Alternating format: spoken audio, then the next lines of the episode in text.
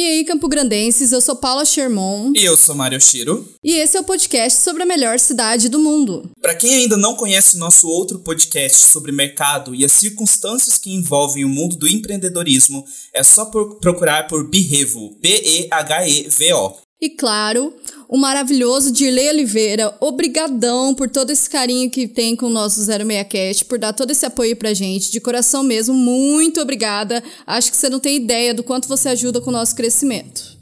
Vamos ajudar divulgando o nosso podcast, gente. Não custa nada postar os episódios nas redes sociais. Ou mandar ele para os amigos também. Para as pessoas que você não gosta, também não custa nada. A gente já conferiu e da última vez que a gente conferiu não tinha preço para fazer isso. Ainda a gente está criando uma campanha para poder receber apoio financeiro dos ouvintes, né? Porque, como a gente já disse antes, eu vou dizer aqui de novo: o único investimento em todos os processos, desde a pesquisa até a gravação e edição que a gente tem aqui, é feito com base em amor mesmo, né? Porque em dinheiro que é bom, não tem. É, é, é... Recados dados, então, pega seu tereré, aumenta o volume e vem com a gente para esse episódio.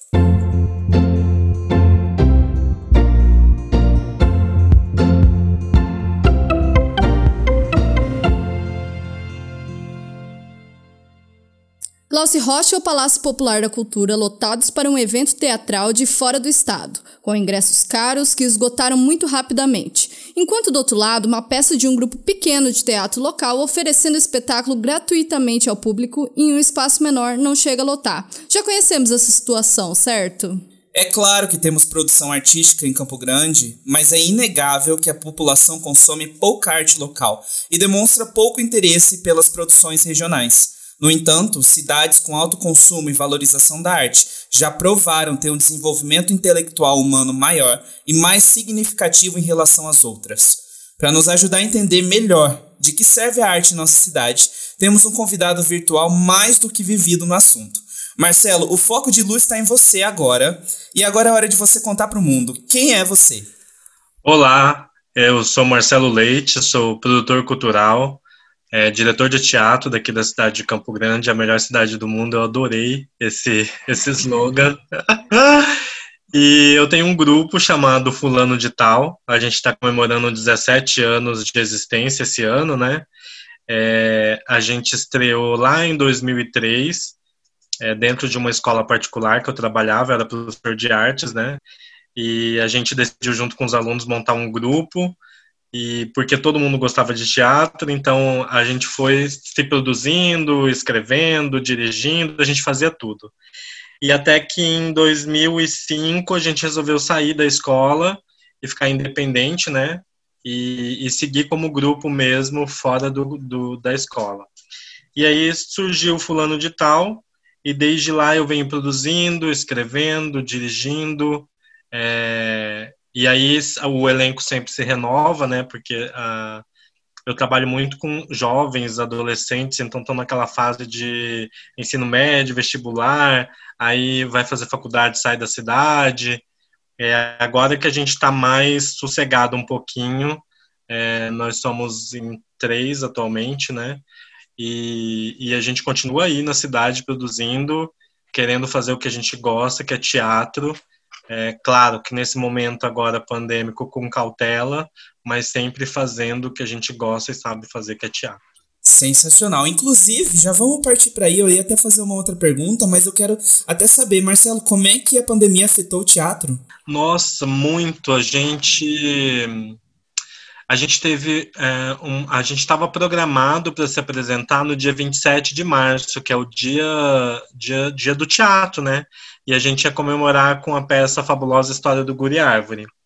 No domingo, dia 15 de março, a gente estava ensaiando, se preparando, até porque dia 16, que era na segunda-feira, a gente tinha uma apresentação fechada. Resultado, dia 15 à noite a gente ficou sabendo que a partir do dia 16 era fechado todo mundo, ninguém saía de casa por causa da pandemia, e a gente com contratos fechados até o final do ano, era um ano que a gente ia trabalhar muito, até dezembro. E a gente, desde lá, desse dia 16, a, a nossa apresentação cancelada, a gente vem ficando em casa, assim. No começo foi meio desesperador, porque o nosso trabalho é aglomerar as pessoas.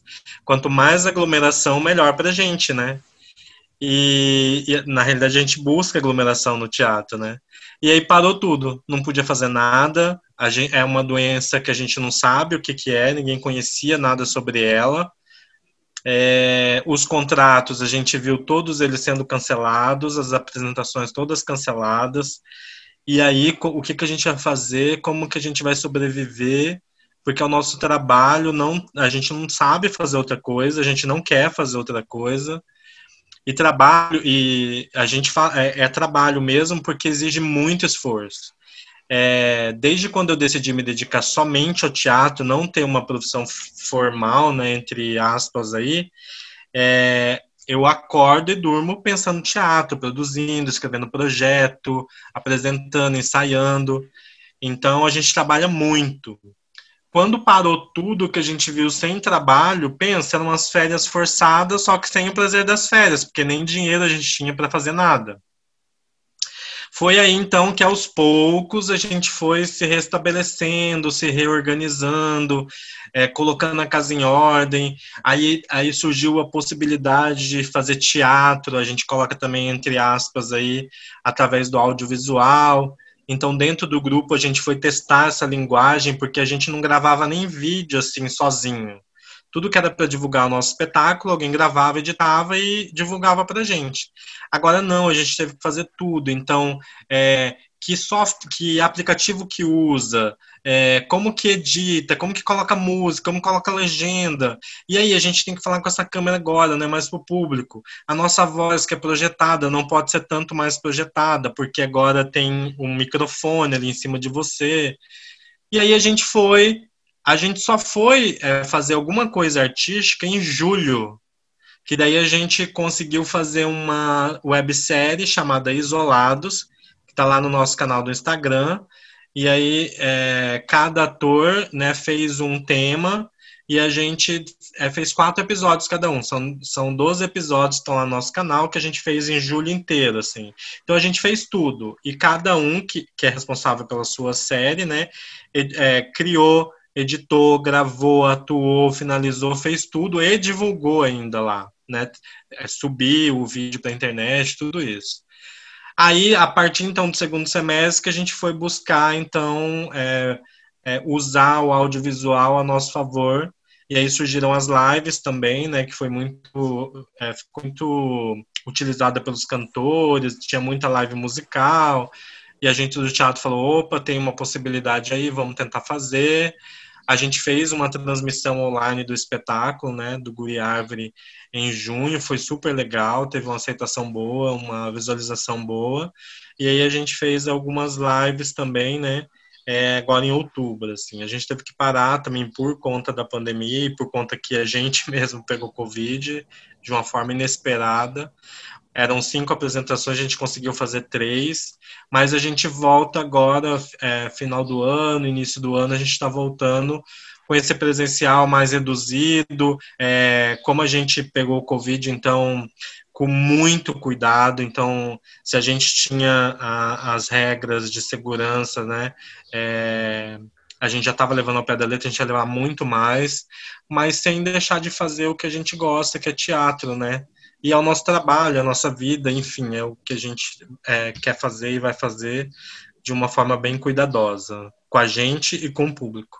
Eu tinha até visto, é, logo que começou a pandemia, eu tinha visto alguns é, artistas se pronunciarem, né, quanto ao que estava acontecendo e tudo mais, e deu para perceber que realmente a maioria deles colocava nessas palavras, né, as artes presenciais foram muito prejudicadas por conta de tudo, né? A gente está mencionando aqui o teatro, mas a gente também tem a dança, a gente tem a música em orquestras, por exemplo, né? E que foram bastante prejudicadas, porque como você falou, e eu adorei que você disse isso, que a função é aglomerar né? Então, quanto mais pessoas juntas ali, melhor, né? E isso é, é realmente assim o princípio de um, do teatro, né?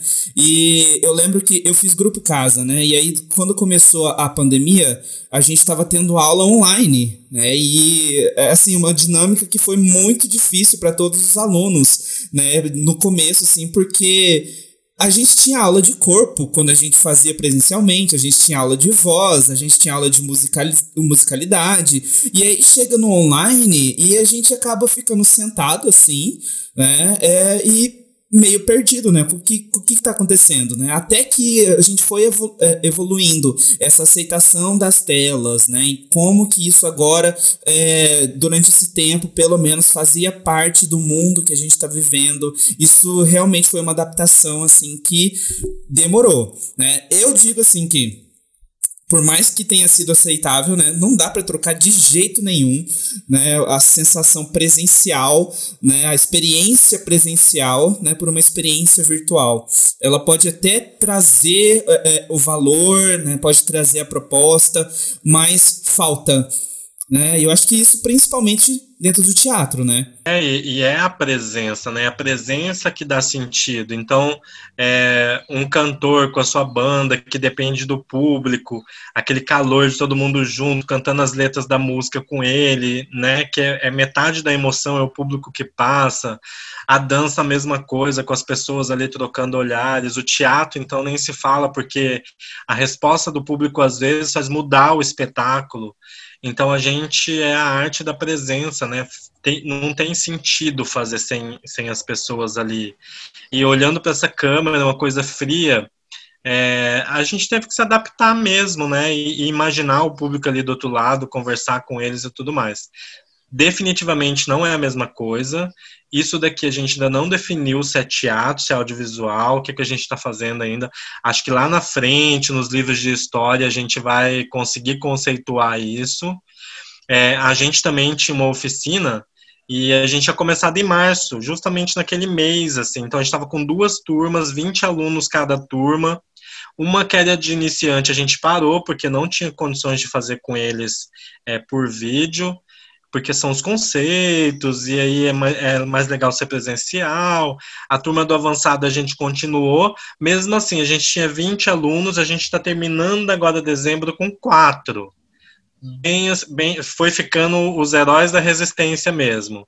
E a gente também é, quis honrar esse compromisso com eles, porque é, eles toparam fazer, a gente também topou, então a gente está é, finalizando uma turma agora, que começou lá em março, passou por todo esse período pandêmico, resistiu e agora eles estão se formando. A gente tem um evento com eles em dezembro, onde a gente vai usar essa, a plataforma Zoom né, para fazer as apresentações e tudo feito remotamente também. A gente aqui, eles em casa e, e fazendo teatro. Sim, tanto é que o, o grupo Casa, né, que na época tem um processo que chama PEC, né, que é o processo em cena. E aí, é, durante esse período pandêmico, né, eles fizeram online, pelo Zoom mesmo, né, e foi uma coisa, assim, interessante de se ver, né, porque ali a gente vê que as pessoas utilizam outros recursos, né, que os atores, eles são, porque meio que são obrigados a utilizar outras coisas, né, que não, já que não tem a presentificação, né, é, eles precisam utilizar outros recursos também que vão, de certa forma, compensar, eu acho, a experiência de algum modo, né, é, enfim, e de fato eu acho que essa pandemia, esse período inteiro, prejudicou bastante né, as artes no geral, principalmente as artes presenciais, né? Agora, Marcelo, você acha que o Campo Grandense consome pouca arte? Então, é, a gente tem um leque variado de arte aí, né? É, várias linguagens. É, cinema, teatro, dança, artes visuais, artes, artes plásticas, é, artesanato, então tem muita coisa assim. Acho que quando se trata de arte local, a gente é muito pouco consumido, muito mesmo, assim. É, você, vocês começaram fazendo a abertura com um exemplo de dois espetáculos, né, no Palácio Popular da Cultura e o outro num teatro menor daqui da cidade, com artistas daqui, e lá artistas de fora. Então é nítido quando você coloca um espetáculo com artistas de fora, que tem uma certa visibilidade, a adesão é bem maior do que quando você coloca com artistas locais, onde a gente tem pouco acesso à, à imprensa mesmo. Né? Quando eu digo imprensa, eu não estou falando rádio e jornal, não, até porque o pessoal daqui, é, nesse, nessas duas áreas, são bem. eles atendem bem a gente. Eu estou falando, por exemplo, da gente chegar numa televisão, conseguir um espaço maior, É, eu acho que eu, eu desafio aqui alguém me dizer de artistas locais, por exemplo, que foram no jornal local na hora do almoço ao vivo, dar entrevista lá divulgando seu espetáculo.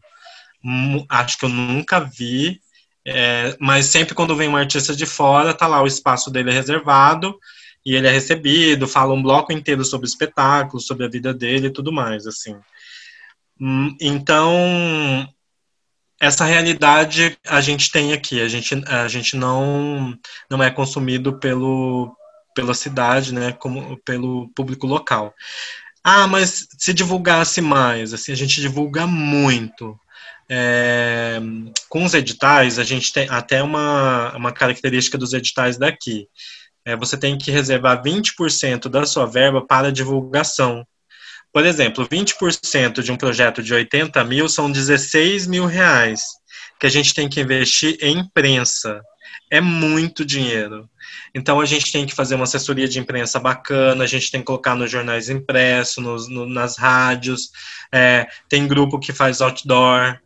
É, às vezes a gente coloca, às, às, vezes a gente consegue um espaço é, para divulgar num, num programa desses, mas é bem raro.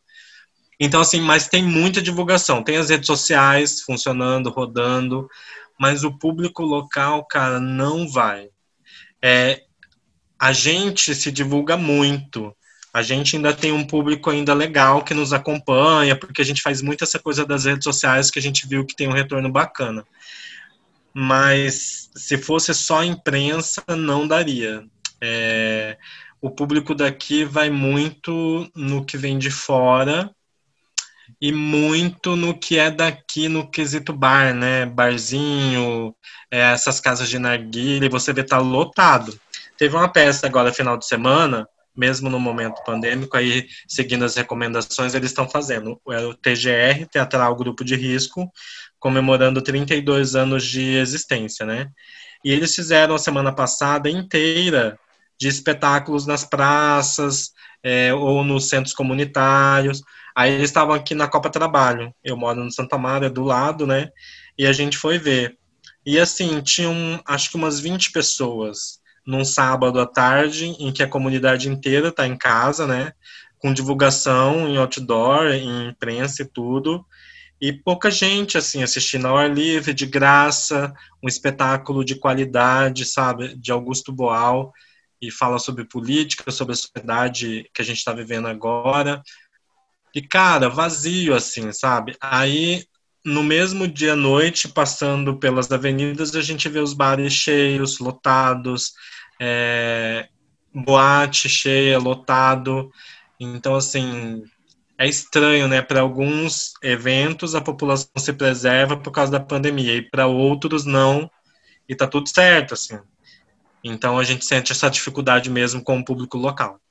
É muito questão de, de interesse até do próprio público, né? Assim, é mais fácil dizer que eu estou me preservando para pandemia, da, em relação à pandemia, do que eu falar que eu, que eu não tenho interesse em assistir, né? E nem tenho interesse em conhecer, porque muitas vezes, a maioria das vezes as pessoas não conhecem, né? Elas não, não vão porque ah, eu não já assisti várias vezes e criei uma opinião sobre isso. Não, as pessoas não vão, elas não começam a assistir, né? E aí é, é muita questão de, de pro meu interesse, o, sair pro barzinho eu posso, mas consumir algum tipo de arte em praça pública e ao ar livre eu não posso porque eu tenho medo de pegar Covid, mas só nesse ponto que tem medo.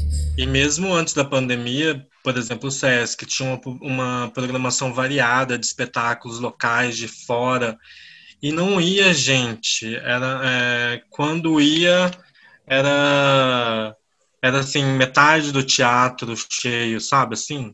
Então a, tem essa dificuldade mesmo do público local, né? Eu também, a, gente é porque isso é muito triste, né? Porque são umas produções tão boas mas tão boas, que às vezes são oferecidas assim gratuitamente, ou por um preço assim que você fala, gente, tá baixo esse preço, né? E aí as, a gente vê as pessoas no geral assim até reclamando, né? Ah, mas eu não vou pagar 20 reais, gente, eu não vou, é muito caro. E aí paga, sei lá, 100, 120 reais para poder ir lá no artista de fora do estado, né? É, que tá lá no Palácio Popular da Cultura, né? Não vou citar nomes porque todo mundo já sabe, né?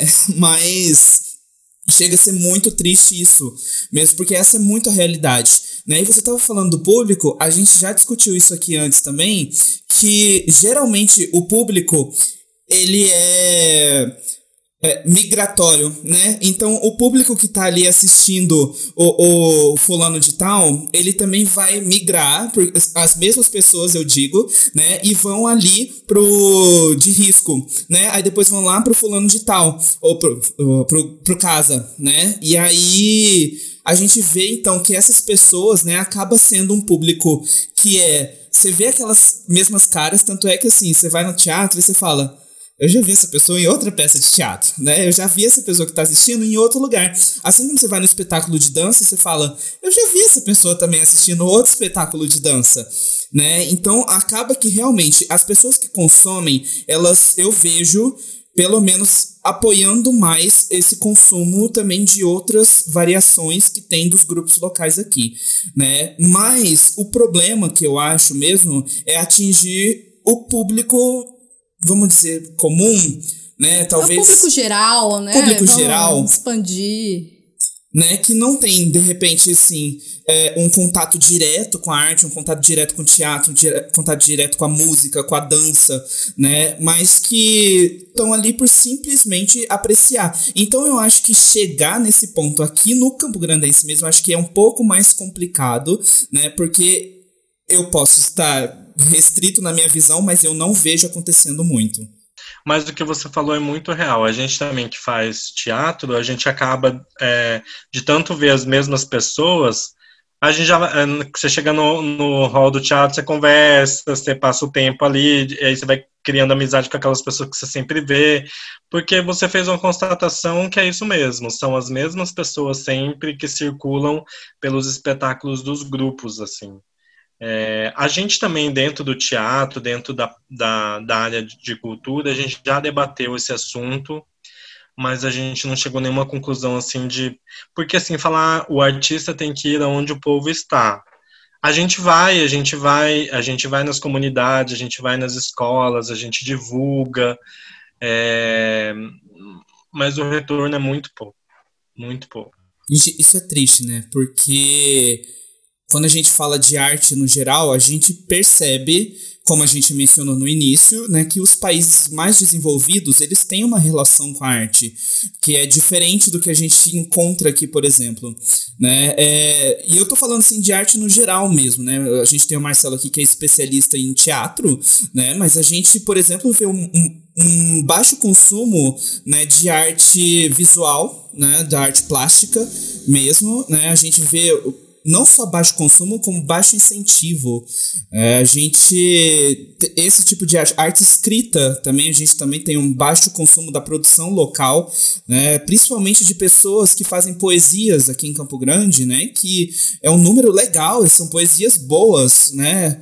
É, a gente estava até falando aqui do, é, do um Febrário. antes, né, de começar, a gente estava citando o Febrário, né?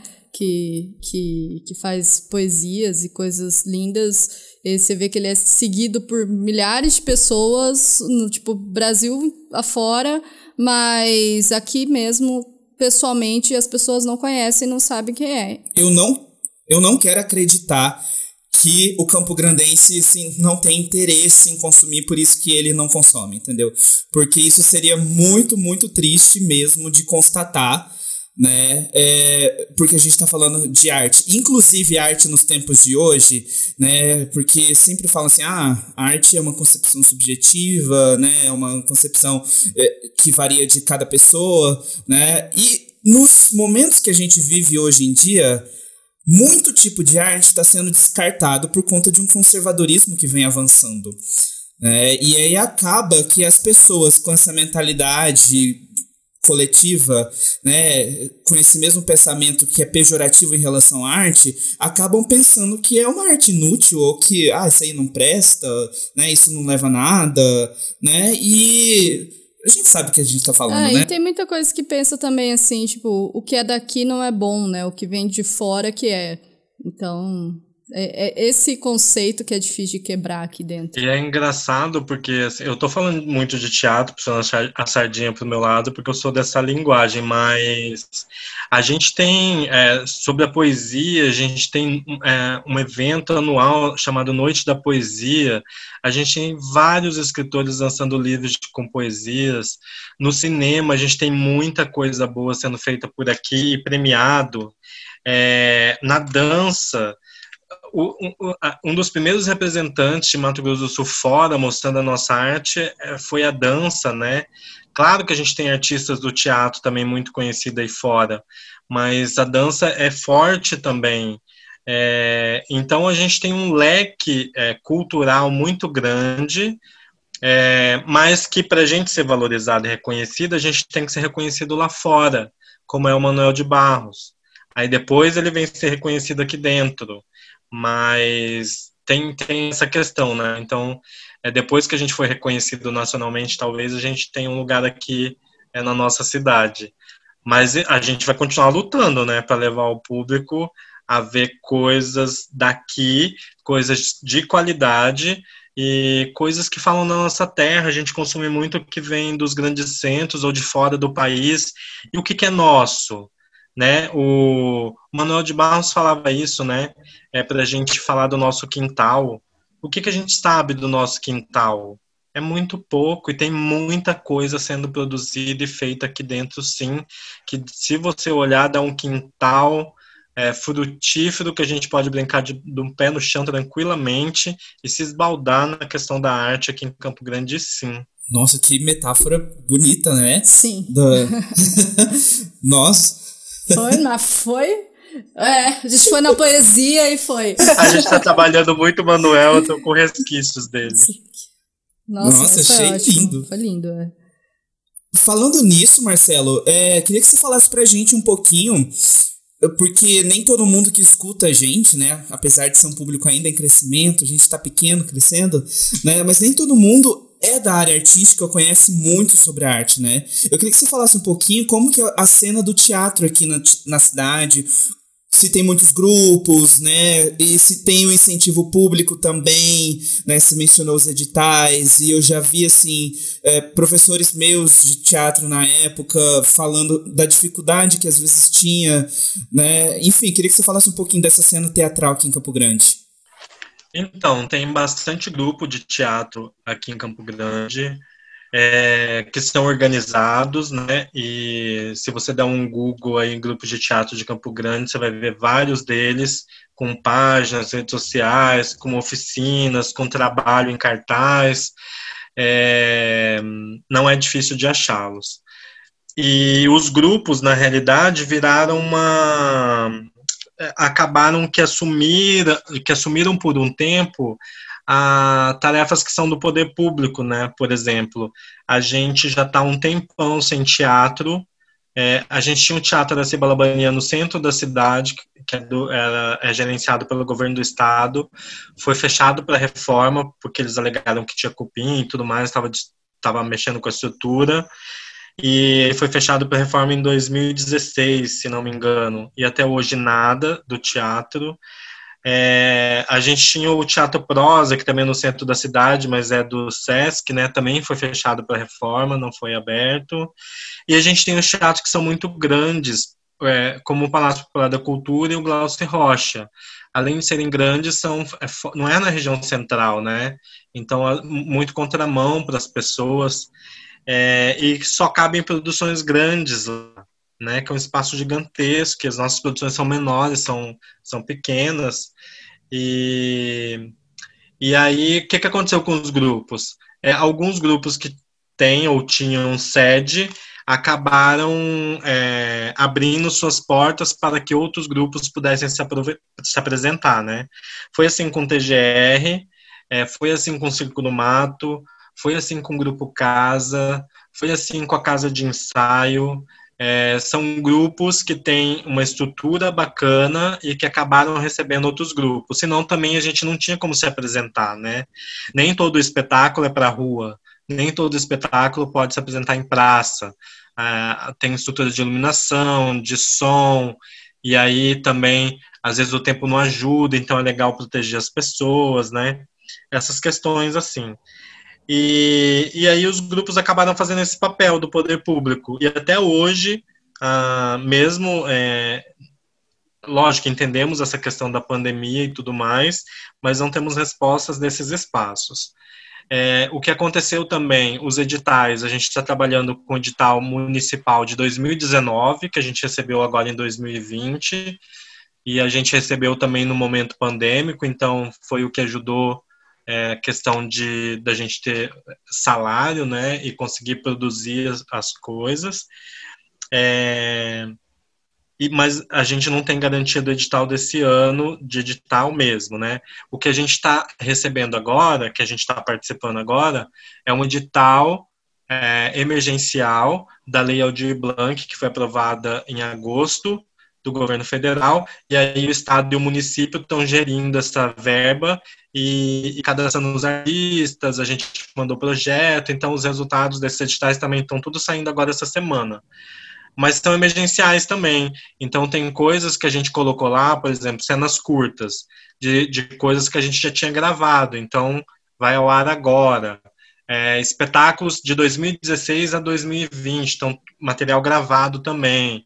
Então, muito pouca, é, quer dizer, pouca coisa vai ser inédita, mas mesmo assim ainda tem a questão do ineditismo em alguns editais.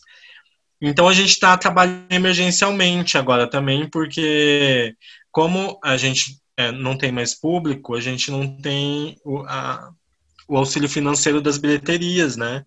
Então a gente depende exclusivamente do governo, assim como todo mundo é, dependeu né, todos os trabalhadores foram lá se cadastrar para receber os 600 reais e agora já está recebendo 300. A gente a mesma forma, só que a gente só foi socorrido agora. Em agosto saiu a lei. A gente vai começar a receber agora em novembro, dezembro. Então é pouco tempo, é, é pouco recurso, porque tem muito artista na cidade, graças a Deus, e que todo, mas todos eles dependem dessa verba para poder produzir seus trabalhos, mesmo que seja um estúdio em casa, é, gravando vídeo, é, fazendo material inédito, mas usando essa plataforma agora, é, mas trabalhando, né, que é o que a gente quer, assim, como todo mundo quer, né, quer trabalhar, é, é exercer o seu ofício, e para isso a gente precisa de um auxílio financeiro e que veio agora, graças a Deus. E mas também a gente conta com os editais. o Fulan ainda é um grupo, assim como vários deles. A gente ainda tem um trabalho que não depende só dos editais. A gente procura também é, essas outras alternativas, mas também iniciativa privada que apoia muito pouco, né, os artistas locais a gente cai naquela também, né? Se é uma produção de fora, talvez o patrocínio venha mais rápido. Mas a gente tenta sobreviver com oficina, com bilheteria, é, não dependendo só do governo estadual, municipal e federal, mas que é, os editais que eles proporcionam para a cultura é muito importante, porque é o que eu costumo sempre dizer: é dinheiro público voltando para o público em forma de cultura. Então, é por isso também que é ruim você deixar de ir num espetáculo que você ajudou a patrocinar. É o seu dinheiro dos seus impostos que está lá. Então, querendo ou não, é, é, é, parte da sua contribuição também com os impostos desse país, que não são poucos, e que vira arte, vira livro, vira disco, vira filme, vira cinema, né? vira teatro, vira espetáculo de dança. Então, não deixem de aproveitar. Viu alguma coisa de graça? Vai, porque você já pagou através dos seus impostos. Eu acho que você mencionou um ponto que eu até queria retomar, porque você até falou assim. É, que os, os artistas, né, eles estavam sofreram um pouco por causa da pandemia e precisaram recorrer também a esse auxílio emergencial que teve, né? E eu acho que assim que no geral existe uma espécie de esquecimento público em relação à classe dos artistas, Né? Eu não sou dessa classe, mas assim, eu vejo as pessoas no geral assim que, que sofrem muito, os artistas que sofrem muito com uma espécie desse esquecimento, até mesmo por parte do, do público, que às vezes relaciona a arte, a produção artística como algo de hobby, né? Ou com, na verdade, como algo espontâneo para hobby e que deveria ser necessariamente algo, um ofício gratuito, né? Um ofício que seria doado à população por ter esse caráter mais subjetivo, né? Enfim, né? E não entendem que, na verdade, arte é um trabalho, né, que o artista é uma, uma profissão, ser artista é uma profissão, né, e ali se incluem diversas é, características, diversas áreas de artistas, né, mas eu acho que existe um certo pensamento, né, que as pessoas têm no geral, eu acho que mais aqui no Brasil, né, é, talvez pelo modo como a gente se construiu ao longo dos anos, enfim, né, por diversos fatores, mas de pensar que realmente é, arte não é trabalho, né? Mesmo porque é maravilhoso quando você é criança, até, sei lá, seus 5 anos de idade, e aí vem as pessoas perguntar para você o que, que você quer ser quando você crescer, o que é um absurdo essa pergunta também, né? Que quer saber o que, que a criança quer ser. Com 5 anos né? de idade, né? Não sabe nem com 18, vai saber com 5, né? Pois é. Eu decidi com 40 o que eu queria, gente. Ai, a gente tá decidindo ainda na vida, Marcelo. Então tá tudo. Né? E aí eu acho assim que é lindo quando os, a família pergunta para essa criança assim, ah, que você vai ser quando crescer? E a criança fala: "Ah, eu vou ser bailarina, eu vou ser pianista, né? Eu vou ser pintor, eu vou ser ator", né? E aí acham lindo, nossa, que lindo, né? Só que aí o tempo vai passando, a criança vai envelhecendo, vai entrando na adolescência, vai chegando perto da época de vestibular, quando você precisa realmente, o que é outro absurdo, né, tomar uma decisão aos seus 17 anos do que fazer pro resto da tua vida para entrar na faculdade. E aí, se você mantém esse pensamento de quero ser artista, a gente sabe que isso é rejeitado pelas famílias. A gente sabe que isso não é bem visto pelas famílias. Que isso não é. é... Mas você vai trabalhar com o quê? Né? Mas é. trabalho. Né? Então, assim, ah, eu quero ser ator, eu quero uh, ser escritor, né? Tá, mas você já pensou num plano B? Você já pensou em outra coisa? Né? Porque dá para você fazer isso aí de hobby. Né? Por que você não, não faz uma medicina e enquanto isso você, você vai escrevendo? Né? Você vai ser dramaturgo, quer ser dramaturgo? Você vai escrevendo, vai treinando. Né? Então por que você não faz um direito e você vai treinando o piano? Né? É porque vai que não dá certo, né? Então, assim, porque a arte geralmente não dá certo, né, meu filho? Então a gente vê muito isso, e é, e é isso que eu quero dizer com esse esquecimento geral da classe que como o governo representa a gente ou deveria representar a gente, né, é, o que está no governo é um reflexo do que a gente tem. Então, se existe um pouco incentivo público, é porque a gente, como público mesmo, como geral, como pessoa e população, a gente também incentiva pouco a arte no geral. É assim, é, eu tenho esse exemplo em casa, assim mesmo, de, de querer fazer as coisas, mas antes eu tinha que ter uma profissão, né, assim, formal. É, o teatro, as artes no geral, hum, eu vou citar o teatro, é, por exemplo, eu posso te convidar para você fazer uma participação especial na minha peça, né, você vai fazer lá um, um locutor, por exemplo, e você não precisa ser formado, você não precisa me apresentar um diploma para ir lá fazer mas, por exemplo, eu não posso entrar numa sala de cirurgia e querer operar alguém. Ou entrar numa, num, num tribunal e querer é, defender alguém. Para tudo isso eu tenho que ser formado. A nossa área artística já aceita um pouco mais essa questão do, do empirismo, né? De você fazer por vocação, assim. É, eu acho que isso também é um pouco banalizado, né, pelas pessoas. E a questão do hobby é muito presente. É, então, aqui em casa mesmo, é, eu me formei em ciências contábeis. Não era nenhuma área artística, mas eu já tinha esse gosto pelo teatro muito tempo, né? Eu trabalhei, eu entrei na Mirim é, e a Mirim incentivava muito essa questão artística, né? A gente fazia sketch e tudo mais. E aí, quando eu fui trabalhar numa escola, essa escola tinha um teatro, que por muito tempo ficou sendo o teatro da cidade, porque os outros estavam toda reforma. Então, tinha muito espetáculo de teatro. E aquilo me estimulava ainda mais a querer ir para as artes, né? mas eu fui fazer primeiro o que a minha família queria, que era que eu me formasse, então eu me formei em ciências contábeis, é, me formei, entreguei o diploma aqui em casa, tá guardado ali, e fui fazer o que eu queria fazer, mas mesmo assim, quando eu decidi fazer, é, aqui em casa, por exemplo, eu não falava eu vou fazer teatro, eu falava estou indo trabalhar, então era o meu trabalho.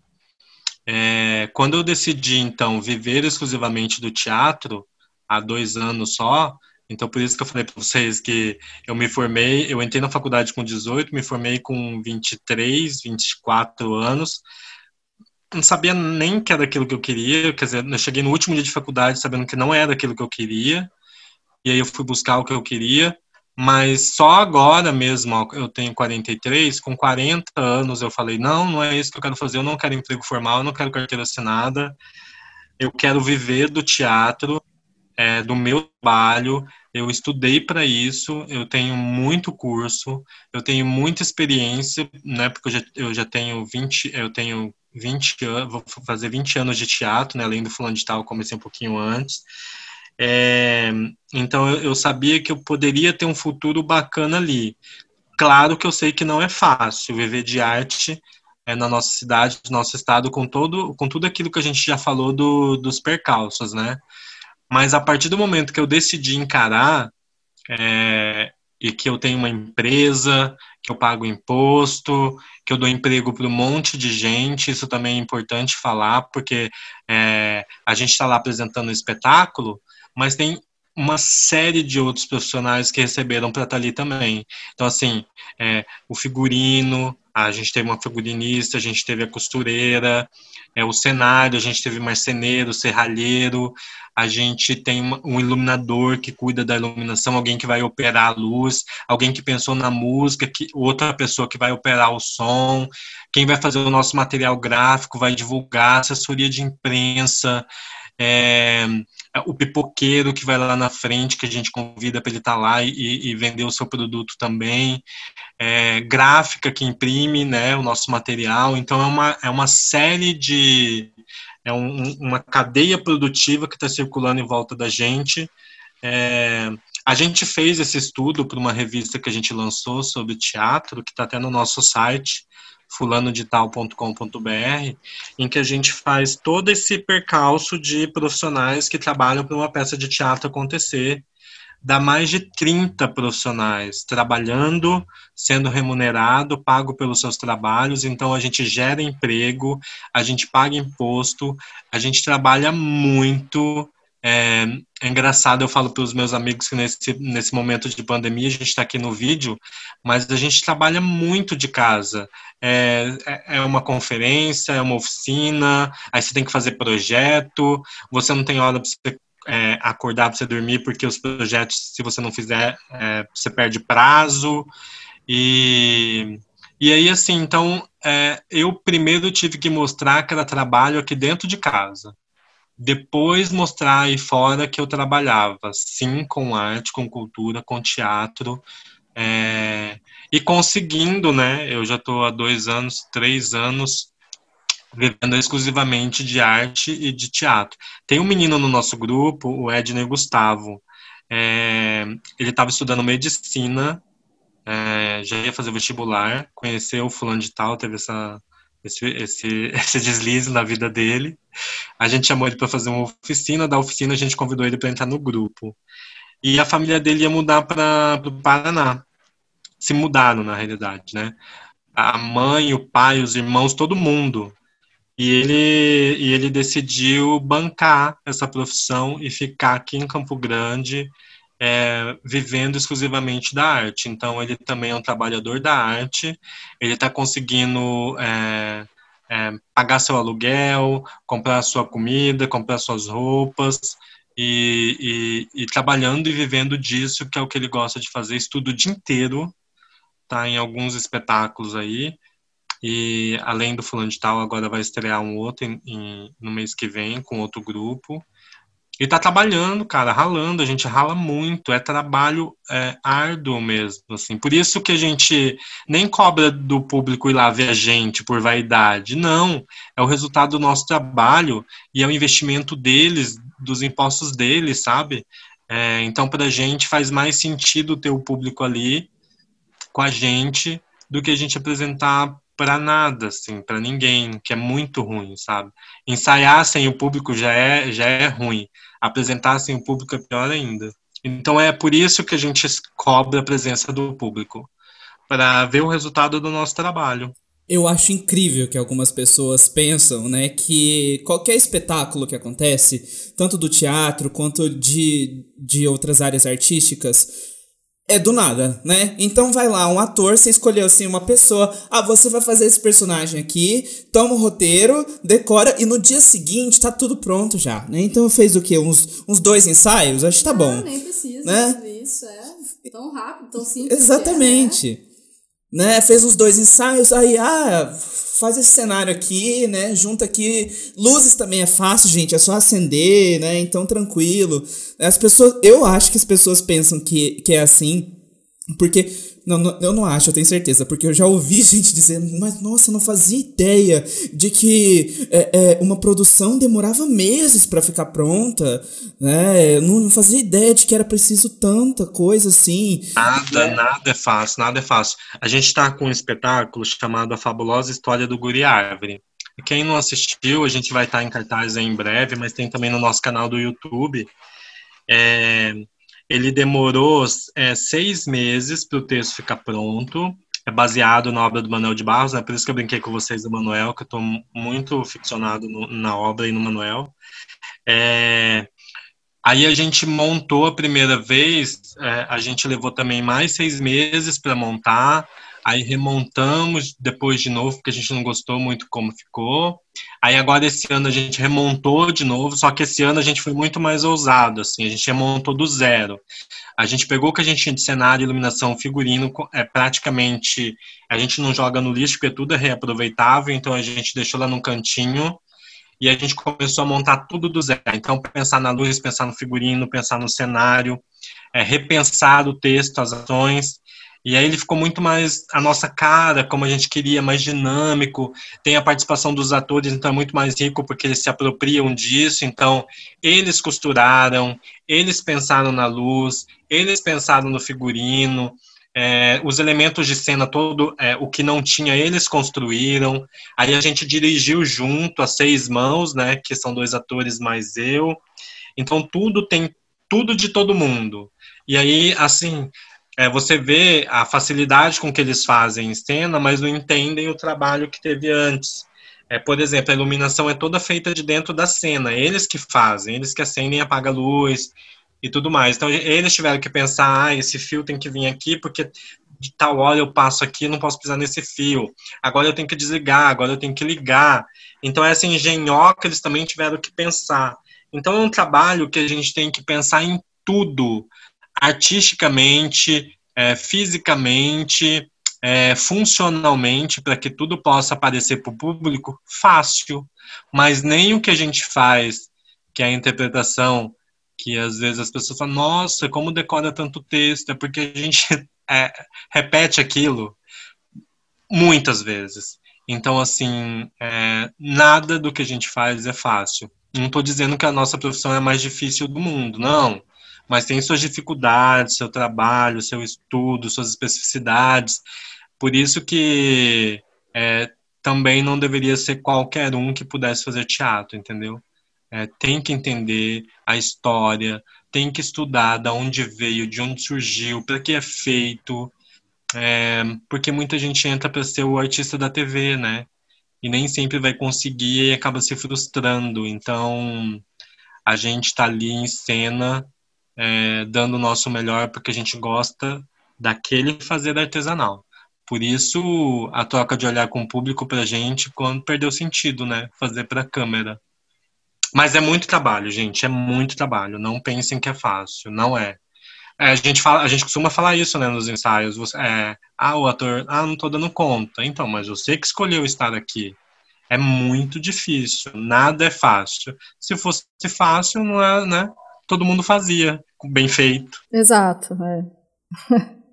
Você falou que não é, uma, não é a profissão mais difícil do mundo, mas eu não sei não, hein, Marcelo? Porque, sinceramente... é, Olha, muita coisa, é muita coisa. É muita coisa. É, porque as pessoas costumam comparar, né? Ah, o médico estuda 50 mil coisas, mas a gente também estuda 50 mil coisas. É, a, gente, a gente tem que entender um pouquinho de tudo, né? A gente tem que, a gente tem que observar o ser humano, a questão psicológica, a questão física, a gente tem que entender, às vezes, o ser humano. Às vezes a gente não se entende, mas tem que entender o outro, né? Para eu me colocar naquele lugar. Tem uma frase que eu, eu separei para falar para vocês, eu vi, que eu sempre uso, eu vi, revi essa semana, que é do Pablo Picasso. E ele fala assim: a arte é a mentira que nos permite perceber a verdade. Porque tudo que você está vendo através da arte é mentira. No teatro é uma grande mentira. Mas é através dessa mentira que a gente observou é, o ser humano na sua essência que a gente está contando uma verdade. Então, isso é em tudo, né? Se você for ver um quadro, ele é, é uma mentira pintada ali que algum dia foi verdade, mas que a partir da minha percepção, do meu olhar, da minha leitura, passa a ser uma outra verdade. Então, eu gosto muito dessa frase dele que diz isso. E, e a gente faz isso, né? É, agora, nessa época pandêmica, as pessoas descobriram muito o valor da arte. O que seria da gente se não fosse a internet atual?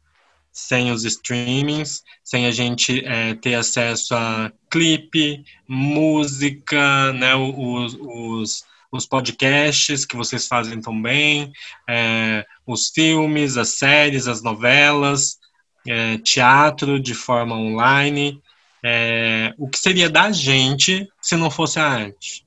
Se a gente não tivesse um bom livro para ler, é, um disco para escutar, um CD, eu sou da época do disco, né? Mas um CD, como que, que a gente ficaria? E aí, essas pessoas, é, aí, para você ver aquele filme, aquela novela, aquela música, muita gente trabalhou, tem muita gente envolvida ali. Então, as pessoas acabaram descobrindo e dando valor à arte, né?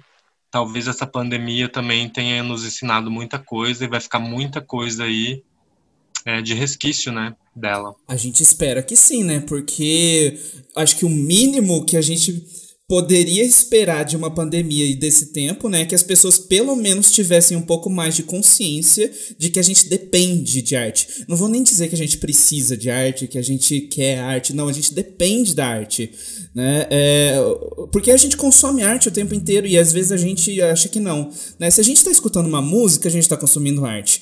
Se a gente está assistindo um seriado, um filme, a gente está consumindo arte. Né? É, e eu tô dizendo desses meios agora eletrônicos, vamos dizer assim, né? Porque a pandemia foi o que aumentou isso né? E eu, eu espero muito que isso se transporte para as artes presenciais, né? De eu sei que não é todo mundo também que, que gosta, tipo, de, sei lá, de um espetáculo de dança contemporânea, né? Porque assim, eu conheço gente que não gosta, diz que não entende. Assim, eu acho que para mim a beleza da arte às vezes é não entender e que às vezes faz parte da arte não entender, que é isso que faz é a provocação da arte, né? Eu adoro espetáculo de dança contemporânea, é, eu adoro no teatro, né? É, e assim, são tipos diferentes para consumos diferentes, né? Mas eu espero muito que isso seja carregado para depois da pandemia e que a gente possa ir mais em museus, ir mais em teatros, ir mais em orquestras, né? E que a gente possa apreciar isso muito mais, né? E falando do teatro, né? É, para a gente falar um pouco dessa complexidade que é, que a gente conversou um pouco, né? Mas na verdade, teatro é uma coisa absurdamente difícil, porque envolve usar um instrumento mais difícil de ser dominado na face da Terra, que é o corpo. É, e para mim, assim, isso foi um sofrimento quando eu fiz né, é, é, aula com a Lígia Prieto, né? E ela fazia a gente sofrer, assim, de a gente tomar na cabeça do tipo, cara, isso tá todas essas coisas aqui no corpo estão penduradas na gente desde que a gente existe e a gente não faz a mínima ideia de como controla elas, né? Só pra gente ter uma noção disso. E não só o corpo, que por exemplo, a dança utiliza, né? Precisa ali do domínio do corpo também, mas no teatro a gente tem a voz. Então tem essa projeção ali dessa manifestação, que é a manifestação da linguagem, que é o que tem mais de mais característico dentro de uma cultura, dentro de uma nação, né, que é a língua, é, a gente coloca aquilo para fora pelo corpo. Né? Então, isso a gente está falando só do ator. Né? Só do ator. Aí existem todos os outros processos por trás, por exemplo, de, da criação de um espetáculo. Né? Existe o estudo de, de iluminação, e o estudo de cenografia, que aí já são, por exemplo, artes plásticas. Né? É, e existe o estudo musical, porque não, você não pode jogar qualquer música. Você não pode colocar qualquer versão de música, né, dentro de, de uma cena, não dá.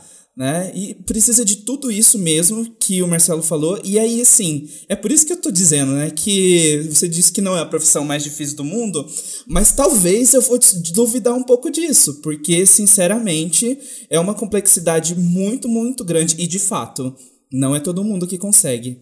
Olha, é muito difícil, assim. É, quando a gente faz as, as primeiras aulas de uma oficina, que a gente pede para as pessoas andarem, caminharem normal, elas travam, porque são coisas que a gente faz cotidianamente, mas quando vai para um palco, isso toma uma proporção que não é normal, assim. Então a gente, é, a gente costuma falar que a gente nasce uma folha de papel em branco é, novinha, né, esticadinha, tudo mais. Você vê um bebê expirando, você vê aquele é, deitado no berço, aquele diafragma lindo subindo e descendo, ele não respira pelo peito, não respira pelo ombro, tá tudo certo.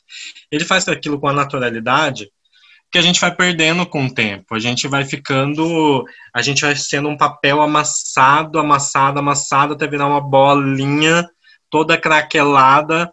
E quando a gente vê, a gente está com o ombro é, a coluna toda envergada, a gente parece um, um molusquinho, assim, sabe? De tanto pressão, né, da vida, enfim, você acaba tendo que reaprender a fazer tudo no teatro. Então, por isso que a gente tem aula de corpo, que é a gente aprender a andar, se posicionar, ter a noção daquele espaço. É, aí eu vou ter aula de voz para aprender a respirar, a falar, porque a gente vai fazendo tudo errado com o decorrer do tempo. E aí você precisa dominar esse seu corpo para você poder fazer um trabalho com qualidade, né? Você ter uma dicção legal, uma respiração legal para dar conta do texto, é para você projetar a voz, e aí seu corpo precisa aguentar uma hora de espetáculo sem você sofrer.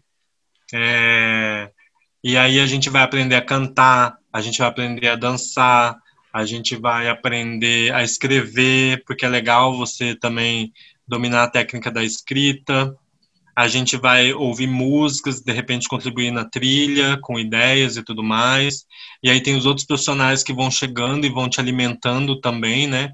Que é legal, a figurinista chega e troca uma ideia contigo de como é o cenário, de como é a roupa, a gente aprende que tipo de tecido que é melhor, as cores usadas, a cor que bate com aquela luz que o iluminador pensou que não pode ser uma cor que a gente queria, porque a luz bate no tecido, muda a cor. Então é, é muito complexo, é uma cadeia de coisas que a gente vai aprendendo fazendo assim. É muito artesanal, isso que é o barato do negócio. E mas a gente tem que, a gente está com uma palavra agora muito muito presente no nosso trabalho, que é profissionalização. Assim, a gente quer muito, se a gente escolheu viver disso, então agora a gente vai se profissionalizar. E se profissionalizar é estudar, então é ir atrás, é pesquisar, é buscar conhecimento para não fazer isso no achismo, sabe? Então, é, ler, fazer oficina, fazer oficina para o grupo, com o grupo interno, é, o grupo da oficina para o público externo, dividindo esses conhecimentos. Então, por exemplo, no nosso edital do Fonteatro, a gente, a gente foi aprovado com uma verba que é para o grupo produzir as coisas. Dentro dessa produção, a gente colocou uma semana de oficina para a gente trabalhar com o público externo, é, dramaturgia, é, é, voz, corpo, iluminação, então também a gente coloca isso para o público, não só os espetáculos, mas também formação. Então quem quer aprender um pouquinho, vivenciar um pouco do que é o teatro, é legal fazer as nossas oficinas, que a gente está definindo ainda que formato que vai ser, se vai ser Zoom ou presencial. É, mas assim, você tem que estar tá antenado, além de tudo, né? A gente tem que estar tá antenado com o que acontece no mundo. Então eu sempre falo para os meus atores, tem jornal na televisão, em todos os canais, o dia inteiro. Escolhe um e vai assistir. Você tem que saber o que está acontecendo na sua cidade, tem que saber o que está acontecendo no seu país, no mundo. Isso tudo vira material. A gente, quando anda no ônibus, a gente não está só ali indo de um lugar ao outro. A gente está observando as pessoas, porque aquele material humano vai ser material que eu posso usar num espetáculo.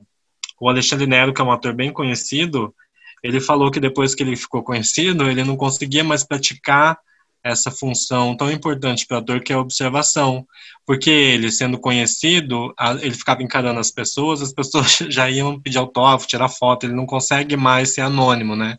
Então ele diz que ele consegue observar as pessoas quando ele viaja para fora, que as pessoas não conhecem ele. Mas é um trabalho, cara, que a gente está ligado 24 horas para poder executar. Então, dê muito valor naquela meia hora 50 minutos, uma hora e meia, duas horas de espetáculo, porque ali tem um trabalho árduo de um monte de gente que estuda para poder é, colocar um material de qualidade em cena, né? Porque tudo culmina no espetáculo, né? Então são assim, os anos de estudo que a pessoa teve culminam ali naquela obra, né? E chamar de obra mesmo, né? Porque é realmente uma produção artística, uma criação artística, né? É, enfim, isso. Na verdade, a gente poderia passar assim muito tempo falando sobre isso, só de é, é, falar sobre teatro, falar sobre arte, a gente cria assim um ano inteiro de grupo de estudo, estudando todos os dias, 24 horas por dia, ainda a gente ainda vai precisar de mais uns 20 anos. É uma arte é. milenar, né? É, a gente vai lá das pinturas rupestres, se você pegar as pinturas rupestres, aquelas lá nas pedrinhas, feitas pelos homens das cavernas, você já vê a presença da, da representação ali. Então, a arte, o teatro, a música, a dança, é tudo muito antigo, né? Então, tem muita coisa para estudar, tem muita fonte para beber. E aí, cada um vai bebendo, vai estudando, vai filtrando e vai criando a sua forma de fazer, né? Mas é aquilo que você falou 24 horas por dia a gente levaria um tempão para ver tudo e ainda não ia dar conta nessa vida. Exatamente. É, eu até tinha lembrado de uma coisa, né, que eu tinha, tinha visto, né, porque a gente está falando de arte no geral e de como isso é essencial para o ser humano mesmo, para a gente poder se desenvolver. Mesmo porque existe ali uma relação filosófica, existe uma relação sensorial, psicológica, né, como o Marcelo mesmo já explicou para a gente, como a gente já conseguiu deduzir, né, e eu lembro que uma vez eu estava escutando um podcast que era sobre arte também, e aí a, a, pessoa que estava conduzindo, ela pegou e falou assim para uma outra convidada, né, que era especialista em arte, ela falou assim: "Mas eu tenho problema com arte. Eu tenho problema porque é, as pessoas dizem assim que ah, elas saem de um espetáculo, elas saem, sei lá, de, de da contemplação de uma obra e elas se sentem emocionadas, né? E ela falou assim: "Eu não sinto isso." Né? E aí eu lembro que essa especialista de arte, que era uma professora, ela pegou e disse assim: às vezes o nada também é a manifestação da arte em você. Às vezes o não sentir nada também é alguma coisa, né? E aquilo assim explodiu minha cabeça, né? Porque eu, eu tinha certa dificuldade em contemplar, por exemplo, as artes plásticas, né, que são as artes estáticas, né, é, e eu tinha assim certa dificuldade de, por exemplo, assim, olhar um quadro, né, e chorar com o quadro, me emocionar com o quadro, né? É, e aí, porque eu realmente tinha essa, essa concepção do tipo, mas isso não me gera nada, né? E aí eu comecei a entender melhor, né, que o vazio, o nada também serviam para isso, né? E quando a gente pensa nessa manifestação da arte assim em cada pessoa, a gente começa a observar um coletivo, a gente começa a observar a sociedade, né? E como a gente pode crescer a partir disso. Né? Como você acha, Marcelo, que uma cidade consegue se desenvolver a partir da arte? Então, essa percepção da arte é muito individual, né? Porque vai passar pelo que eu vivi, pelo que eu experienciei, pelo que eu sou. É, às vezes pode não me causar nada mesmo, às vezes pode me causar muita coisa, mas é, essa individualidade que é bacana também, né? A gente já fez espetáculo que a pessoa falou assim, cara, eu achei bonito, mas eu não entendi nada. Outras pessoas já falam assim, putz, contou a história da minha vida. E em prantos, assim, sabe, chorando. Então aí que a gente entende a individualidade mesmo. Pode não chegar, às vezes pode chegar muito, às vezes pode chegar demais e às vezes zero, né? É, mas eu acredito que uma cidade sem arte, eu costumo dizer que é tão importante o investimento na arte. Não, não aí eu não estou falando só investimento do governo, não. Estou falando investimento nosso também, sabe? É, porque às vezes a gente tem um plano de saúde bom e a nossa saúde não tá legal. É, aí eu vou no espetáculo, aquilo me dá, me traz uma paz tão grande que eu saio de lá é, bem, sabe, comigo mesmo, que aquela dor de cabeça é, também eu, eu acho tão importante o investimento na educação aí por parte do governo mesmo, né? É, tratar é, a arte sendo tão importante quanto a economia, quanto a educação, quanto a saúde, quanto, né, quanto todas as outras pastas. E não é o que a gente vem é, tem visto sendo feito, né? É, o governo atual praticamente fez um desmonte da arte, né? Estou falando do governo federal é, não tem investimento, não tem apoio, não tem nada, né? É um governo totalmente à parte da arte no geral, assim. É, e a gente vê que uma cidade que tem essa questão cultural, que respira essa a, a cultura no seu dia a dia, é, você vê no semblante das pessoas a diferença que é. Então, por exemplo, a gente vai passar uma temporada é, no Rio antes da pandemia, em fevereiro. Cara, a gente vai no teatro, é lotado de gente de todas as idades. Chega sem horinhas de excursão, é muito legal. Tem muita terceira idade, ou a melhor idade, que eu gosto mais de falar, no teatro, sabe? Eles vão de excursão mesmo, vai, pega a galera deles e vai ver teatro. É, aí você vai num recital de música, tem muita gente. E tem muito teatro de graça também, é cheio, saca? É, em São Paulo também, onde eu fui passar uma temporada, cara, aquele povo respira cultura, é, arte no geral, sabe? Os assuntos são outros, a cidade é desenvolvida de uma outra maneira. É, isso, isso modifica muito a cidade, sabe? É, isso engrandece a população, é, torna também um corredor turístico, né, bem bacana. É, então, às vezes aqui a gente, o turista chega, não sabe nem o que está acontecendo culturalmente na cidade, e tem muita coisa acontecendo. Então, é, esse fato de não ter muito investimento aqui e não ter muita visão do público é, acaba atrapalhando um pouquinho do desenvolvimento, sim. Eu acredito nisso da cidade, dos seus moradores, da sua comunidade, é, de enxergar o mundo de uma outra maneira, de discutir o mundo, né? É, e aí eu volto naquela questão do nosso quintal. É, como que está o nosso quintal? Vamos, vamos, vamos falar do nosso quintal através da arte, da cultura. Então, eu acredito muito no desenvolvimento de uma sociedade é, onde a cultura é muito mais valorizada muito mais consumida e muito mais discutida. Isso, sem dúvida nenhuma, é, traz só benefícios. Eu acredito nisso. E para a gente encaminhando para o final, agora que a gente falou sobre o desenvolvimento pela arte dentro das cidades, falando de Campo Grande, o que, que a gente pode fazer, Marcelo? O que, que falta assim, para a gente conseguir elevar a arte ao patamar máximo aqui? E falando realmente do, do teatro também, né? o que, que o governo, o que, que a população pode fazer para a gente conseguir é, ampliar a visibilidade e o acesso? Olha, primeiramente a gente tem que conhecer os artistas da nossa cidade.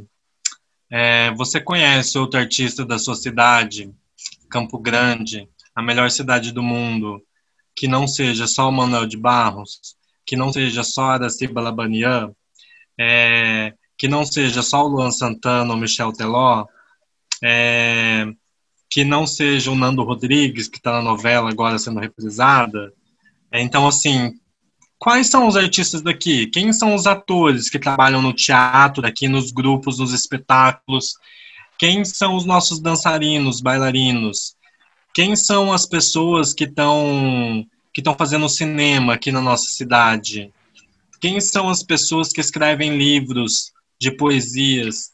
Alguns são premiados e reconhecidos aí fora. É, quem são essas pessoas? Você sabe pelo nome, você sabe a história deles. É, tem onde pesquisar? Tem, eles estão ali no Google também, na internet também. Todos os grupos, a sua maioria, tem páginas, tem redes sociais. Então, acho que é dar uma oportunidade para você ouvir o seu artista local daqui da sua cidade, daqui do seu estado, é, não que os que eu citei, os conhecidos, não sejam menos artistas, não. Eles têm que ser valorizados também, até porque levaram o nome do nosso estado, nosso, um pouco da nossa cultura para fora. Mas e para gente aqui? O que, que sobra para a gente consumir? Nem é sobra, porque tem muita coisa acontecendo, tem muito artista bacana, todos acessíveis. Você pode também tirar foto no final. É, autógrafo é uma coisa ultrapassada, né? Mas já uma selfie já é legal é, é, você pode conversar com eles, é, trocar ideia, é tudo muito acessível. É, então é isso, é valorizar o artista local, conhecer, saber quem são e ir nos espetáculos. É, a programação, nossa programação, você coloca teatro em Campo Grande, está todo mundo sendo divulgado. É, quando você vê um edital de cultura, é, fique de olho no resultado também desse edital. Essa semana está saindo um monte de resultado de edital que você pode ver na, nas páginas da Fundação de Cultura, tanto do Estado quanto do, do município, que são lá projetos que vão ser executados. Então, vai ter muita coisa sendo feita com dinheiro público. Espetáculo de dança, artesanato, teatro, cinema, moda, é, para todo o público, né? Público do A ao, ao Z, é, para tudo vai ter muita coisa sendo feita. Então, consumir mesmo. É, e divulgar e falar para o seu conhecido, sabe? Ah, tem uma peça bacana que eu assisti, é, vai ver. Ou mesmo se você não gostou, olha, eu não gostei, mas vai ver que é daqui, aí você vê se você gostou também. É indicar, indicação. Acho que o boca a boca é, é a melhor divulgação que a gente pode ter, assim. E conhecer mesmo quem é daqui, quais são os nossos artistas, o que, que eles estão fazendo, né? E aí, e aí, e, e mesmo procurar. Falta a gente destruir essa mentalidade que muita gente tem de que Campo Grande não é uma cidade boa, que Campo Grande é uma cidade retrógrada e atrasada. E quando a gente quebrar isso, a gente consegue valorizar muito mais o que a gente produz aqui. Antes da gente encerrar, a partir de hoje a gente quer trazer um, uma nova parte do 06 Cash. Então, toda vez, nosso programa, a gente vai fazer pelo menos uma indicação de algo massa que está acontecendo aqui na cidade. E hoje a gente tem, especialmente com esse tema, a gente tem uma indicação perfeita para isso. Paula, conta pra gente. É, essa semana tá rolando, vai rolar, na verdade, a partir de, do dia 11, né, o Festival de Arte e Cultura do Instituto Federal do Mato Grosso do Sul, do IFMS, né, onde a companhia El Fará vai participar ministrando palestras, oficina, como parte de, das ações previstas no projeto Raízes do Oriente, né, para fomentar a arte e cultura das danças médio-orientais aqui no Mato Grosso do Sul. Então vai ser do dia 11 ao dia 13 de novembro, com atividades totalmente online e gratuitas, e o evento envolve atividades culturais e artísticas, assim, no, no geral, né? Então, toda a programação é, é voltada para a comunidade externa, né? Como público-alvo. E você pode obter qualquer tipo de informação sobre uh, o evento no site do Instituto Federal, então no site do IFMS. Ah, eu posso aproveitar e dar duas indicações? Eu já ia passar para você agora mesmo, Marcelo. Ai, maravilhoso. Já emenda e já deixa todas as suas redes sociais, já deixa tudo que você quiser de site também. Legal. Então, eu vou indicar um espetáculo que vai estar em cartaz a semana que vem, chamado é, Guardiões, do Teatral Grupo de Risco. Vai estar em cartaz do dia 19 ao dia 21, lá no espaço deles, ali na rua José Antônio 270. É gratuito, um espetáculo incentivado pelo Fonte Teatro 2019 e vai ser presencial. Então, são pou, é, é, quantidade reduzida de público, com máscara, lá vai ter álcool, gel, álcool em gel, é, lugares separados, né, distanciamento. Então, não percam de ir. Guardiões, do dia 19 ao dia 21. E aí, em dezembro, vai vir um espetáculo que eu amo, que assim, eu já assisti milhões de vezes, e é muito bom. E é exatamente aquilo que a gente estava falando sobre o nosso quintal. É a história da mãe do diretor, que ele transformou em peça, muito antes do Minha Mãe é uma Peça. E, e ele conta a história dela, da Ambrosina, é, que veio lá do interior do Mato Grosso do Sul e ela vem para a cidade grande para em busca de um grande amor. É uma história muito linda, chama Uma Moça da Cidade, é do Anderson Bosch, que vai estar em cartaz em dezembro. Aí as datas a gente vai falar mais para frente, mas também vai ser presencial, é, de forma gratuita, também é, observando todas as questões de, de saúde, né? É, seguindo as regras da OMS. Aí você pode achar tudo nas nossas redes sociais através do fulano digital com.br. O dia é com i mesmo.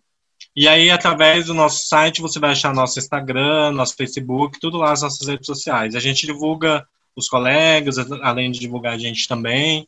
E a gente fala muito sobre teatro lá. Se quiser também fazer pergunta, dar sugestão, a gente está sempre aberto a tudo também. É, vocês verem então que fulano de tal é ícone acessível, né? Marcelo Leite é super ícone acessível.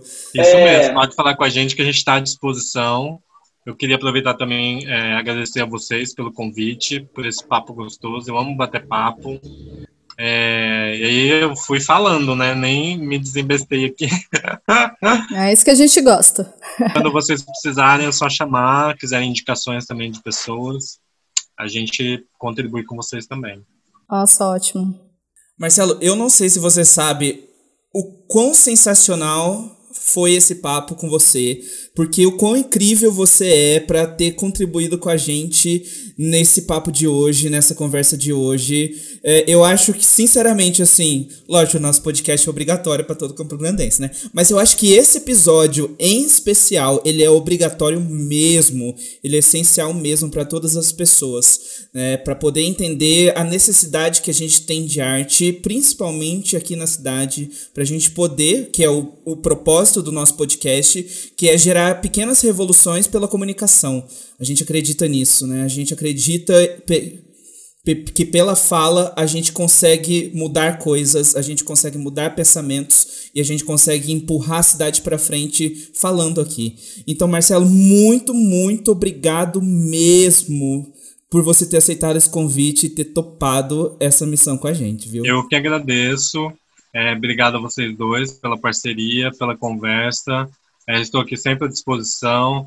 É, gostei muito de falar sobre o nosso trabalho, é, o nosso grupo, os nossos espetáculos e também da arte aqui da nossa cidade, das, dos outros grupos também, dos outros artistas. E vamos consumir, né, é, a arte que é nossa, 100% regional. Vamos descobrir e vamos consumir a nossa arte aqui mesmo. Exato, vamos explorá-la, né? Exato. Para você que ouviu a gente até aqui, muito obrigado por ter acompanhado a gente nesse episódio, acompanhado a gente mais uma experiência. Se quiser seguir a gente ou contatar a gente, Paula faz o quê? Segue a gente nas redes sociais, o nosso arroba é o 06cast, que é o nome desse podcast, no Instagram e no Twitter. E se você quiser mandar um e-mail pra gente, manda no 06cast.gmail.com. É isso, muito obrigado mesmo por ficarem com a gente até aqui. Até o próximo episódio. Até o próximo.